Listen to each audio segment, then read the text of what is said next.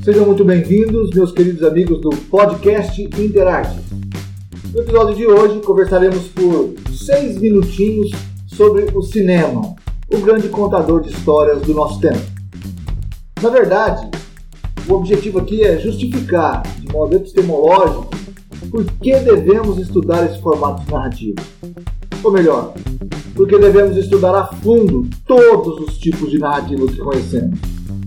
Que valor social teria esse tipo de conhecimento? Esse podcast é uma produção do LIAM, Laboratório Interartes de Vídeo e Imagem da FACALI, Faculdade de Comunicação, Artes e Letras da UFGB. E eu sou Paulo Custódio.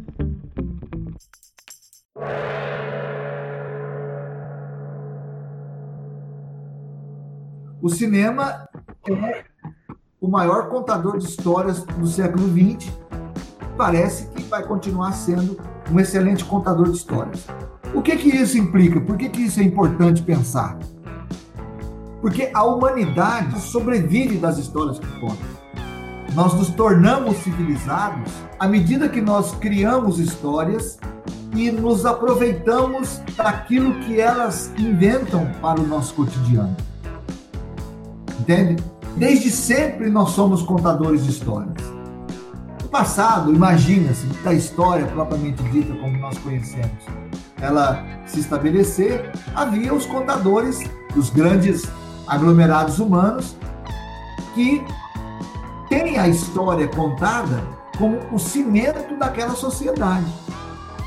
O cimento de uma sociedade é a cultura que passa de pai para filho, de membro para membro, e aquilo vai consolidando aquela, vai consolidando aquela comunidade como algo coeso. Então, a história é muito importante. E quando eu digo história, eu estou me, referindo à narrativa. A narrativa é muito importante. Né? E o conteúdo da narrativa, ele pode variar, mas é importante a gente dizer uma, a capacidade de contar uma história ela não advém só do assunto que esta história é capaz de nos mobilizar. Mas à medida que você conta uma história, você não somente passa aquele assunto, como você explica como se conta uma história e também você explica para aquele, aqueles ouvintes que estão à sua volta o que eles devem entender de valores daquela história. Então a gente pode se reportar, por exemplo, desde o momento em que as histórias começaram a ser contadas tecnicamente que todo mundo vai lá para a Grécia, né? A gente não aprende apenas o que o Ulisses fez na Guerra de Troia, na Odisseia. Nós aprendemos o que é um homem valoroso. Nós não aprendemos apenas o que a coragem do Aquiles. Nós também aprendemos as armadilhas de um homem que tem uma vontade ferrenha e um objetivo muito claro. Porque o Aquiles é terrível ele é cruel em muitos casos. Então, é possível se ver ali no Aquiles, muito embora ele seja um guerreiro celebrado por todo mundo, uma vileza, uma, uma coisa angustiante também, da qual nós precisamos nos preservar. Então, veja bem, que quando essa história nasce, mais ou menos 1200 anos antes de Cristo, a Grécia ainda não era nada. Ela, ela era um, um conglomerado de, de polis, de cidades-estado. Agora, esta história, contada em todas essas polis, acabou dando origem à Grécia, que veio a se consolidar como uma reunião de cidades. Olha aí a importância de uma narrativa, é, de, de se compreender como uma narrativa funciona para as sociedades como um todo. Então, nós, é, reforçando essa ideia, então, nós nos civilizamos a partir das narrativas. Nós nos constituímos como seres civilizados a partir das narrativas. Sobre isso, é, há um, acordo tácito em todo mundo que estuda arte. Então, é, é preciso compreender esse aspecto ontológico da narrativa ficcional. Ela não é algo que está aí para entretenimento é, se ela entretém, esse não é o objetivo fundamental dela. O que está por detrás desse entretenimento é essa consolidação da sociedade. Por que, que eu estou dizendo isso? Porque o cinema é o maior contador de histórias do século XX. Então veja bem o que, que é que tem de vantagem e de perigo nessa afirmação.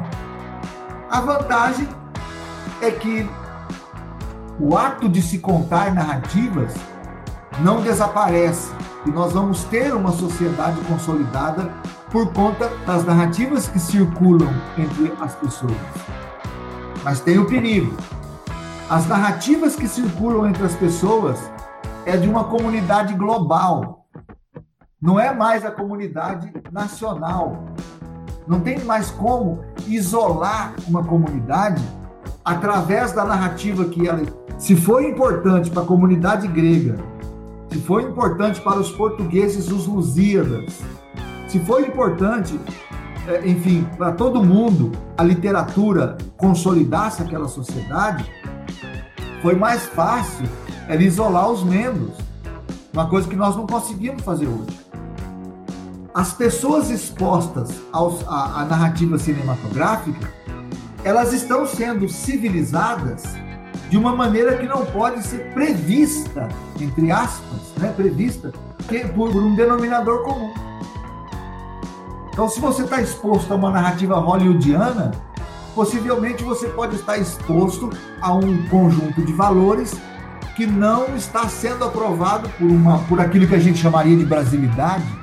Você poderia estar sendo, estar sendo exposto a uma coisa que que não contribui para o cimento da nossa sociedade. E onde isso vai parar? Existe a maravilha do cinema ser um contador de história ao lado desse desafio que a nossa era, que a nossa época é, impõe nas narrativas como um todo.